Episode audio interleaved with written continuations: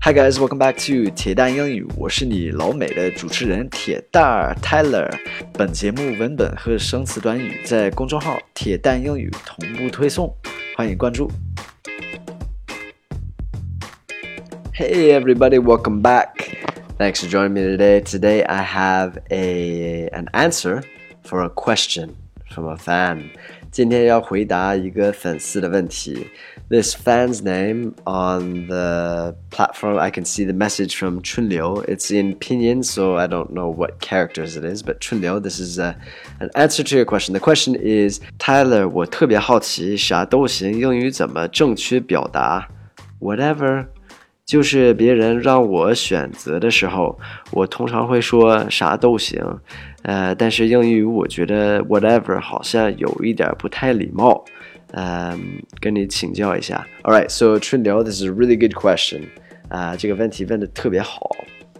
And yeah, so whatever it could be considered maybe impolite. It depends on how you say it. it really depends on um, yeah the way you say it. I guess 就是特别特别呃看你怎么说，语气怎么是怎么用的，right?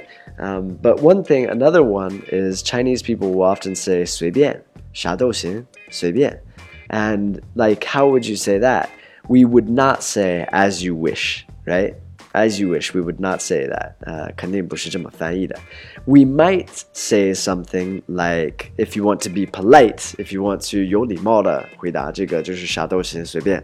We would say something like, uh, I'm easy, or whatever you guys want to do, or anything is okay with me or you pick.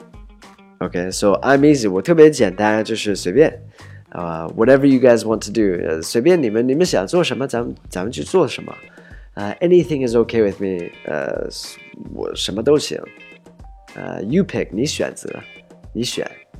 Alright, so these are these are really polite ways to to respond that 啥都行，随便。Alright, so I hope this answers your question. If you use whatever. It could be uh, whatever. You could say it like that, like whatever. You guys pick whatever. Anything's okay with me. Okay, whatever. Uh, if you say whatever and you want to be rude, 如果是不礼貌的 whatever, whatever. That's like that's like not polite, but it's not really the way that we would respond for 啥都行, right? Okay, so I hope that answers your question. And if it doesn't, please let me know. All right. Have an amazing day, guys. Thank you for listening. I'll speak to you guys soon. All right. Have a happy Friday and have a good upcoming weekend. Bye, guys.